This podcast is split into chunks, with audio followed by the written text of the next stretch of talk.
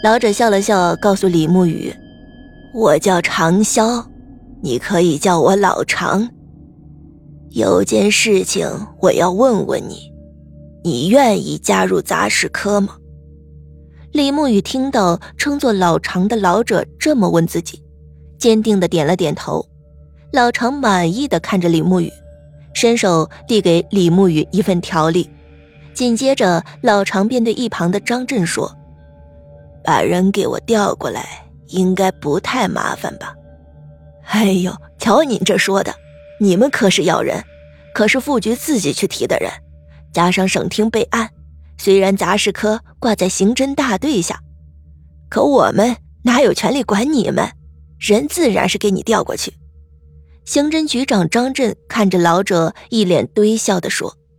听着两人的谈话，一边的李沐雨打开了手中老常递给自己的条例，可是入眼第一眼就让李沐雨一惊。第一条，相信这个世界上有超自然的事情存在。在刑侦大队队长办公室中，李沐雨再次见到了那夜相遇的老人老常，同时老常也告诉李沐雨要调职李沐雨进入杂事科。第一条，这个要相信超自然的事情。其实，这个超自然的事情，通俗来说就是灵异事件。李沐雨把条例继续往下看，后面则是一些办案的注意事项，以及一些法律条文和保证。李沐雨仔仔细细地看了一番手中的条例，心中确定了杂事科这个科室的作用。同时，李沐雨心中也是万分庆幸，自己所烦恼的一切不仅仅有人相信，而且有了正规的渠道去调查，这让李沐雨心中对于进入杂事科更加坚定了许多。一旁的老常似乎并不愿意在刑侦大队长的办公室多待，和张震交代了几句调职的事情之后，便对张震说：“人我先带走了，手续。”你尽快办理。张震挥了挥手，笑着说：“要不您请我吃顿饭，办得快些。”老常没有回答张震对自己开的玩笑，摆了摆手，带着李沐雨离开了办公室。在李沐雨离开办公室之后，刑侦大队队长张震从抽屉里掏出了一厚摞的档案，不过在这所有的档案中，都只有一个名字。他们只属于一个人，李沐雨。张震叹了口气，把档案在桌子上规整好，自言自语地说：“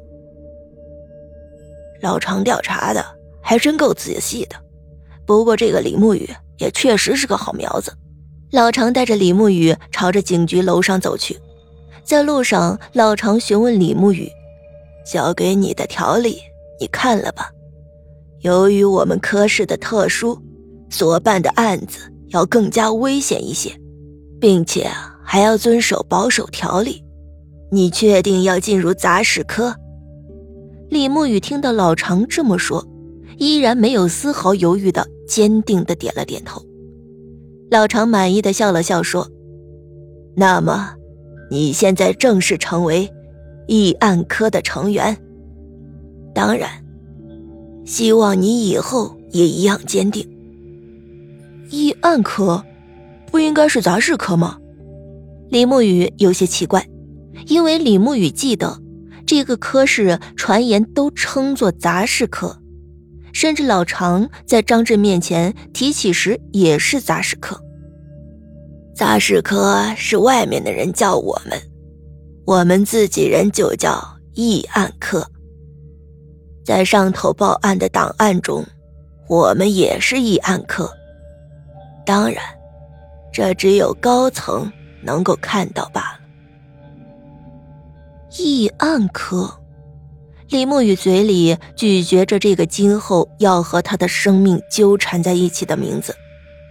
老常带着李沐雨走到了顶楼，顺着一条两边摆放着杂物的通道朝前走去。顶楼原本就没有什么人，更何况还要穿过这样的小道。老常开门招呼着李沐雨走进去。李沐雨抬头看了一眼门框，杂事科，一个铜底黑字的牌子挂在门框上，看上去有些古旧。李慕雨心中再次默念了易安科的名字，便跟着老常走进了房间。可是走进办公室之后，李慕雨却被眼前的一切吓了一跳。先是办公室的大小，这哪里是一个办公室，这根本就是一个办公区。怪不得在顶楼，可以说整个顶楼大半都是杂事科的办公室。不过这还不是让李慕雨惊奇的地方，最惊奇的在于走进了办公室之后，入眼的并不是什么办公桌，而是一排排的铁架。每层铁架上都摆着塑料装封的一袋袋不知道是什么东西。李慕雨好奇地走近看了看，只见每个塑料封袋上都贴着一个标签在标签的顶部“政务”两个字高高的写在那里。看到这两个字，李慕雨知道了眼前这些究竟是什么东西，是一袋袋的证物。可是证物不应该在检察机关证物室吗？怎么会在这里？而且这证物有些……李慕雨看到第一个证物，标签上就写着“案件：西山村闹鬼事件”。李慕雨好奇，再次的看向旁边的一袋证物，“案件：张家坝水鬼杀人事件”。李慕雨嘴上不断的念着标签上的案件，怎么真的会有这样的案件？水鬼杀人，这里不是警察局吗？怎么会如此立案？还有证物。透过证物袋李慕雨看到袋中装着一团乌黑的发团，甚至上面还连着一些干枯的皮肉。吃惊了，你不是应该想到过到了一案科所调查的案件吗？老常笑着询问李慕雨。李慕雨点了点头，虽然自己隐约的猜到了议案科的作用，可是真的让自己看到这些，李慕雨的心中还是有些难以接受。老常伸手拿过那个包裹着发团的证物袋，脑海中思索了起来。案件发生在张家坝村，其实那个案子起初是一场谋杀案。一个叫王老树的男人，由于心中起了色心，便背着自家的老婆，把村子里一个死了男人，又没有亲人的寡妇给强奸了。强奸之后，这个寡妇也是个刚烈的女子，第二天就跳河死了。村民们后来组织过捞尸，毕竟入土才能为安。但是不知道为何，尸体却一直没有找到。这个事情在村子里大部分人都知道，可是，一是王老树是个地痞无赖，再者那寡妇也不是本村的人，所以死了也就死了，没有人愿意因为这样一个无亲无故的女人而得罪王老树。不过从那之后，张家坝。那个寡妇跳河的那里开始变得不太平了起来，直到后来水鬼闹得凶了，村子里陆续的死了人，才有人报了警，案子自然落在了杂事科的手里。后来案子破了，王老树也被抓捕归案。李慕雨听到老常讲着，心中不免好奇的问道：“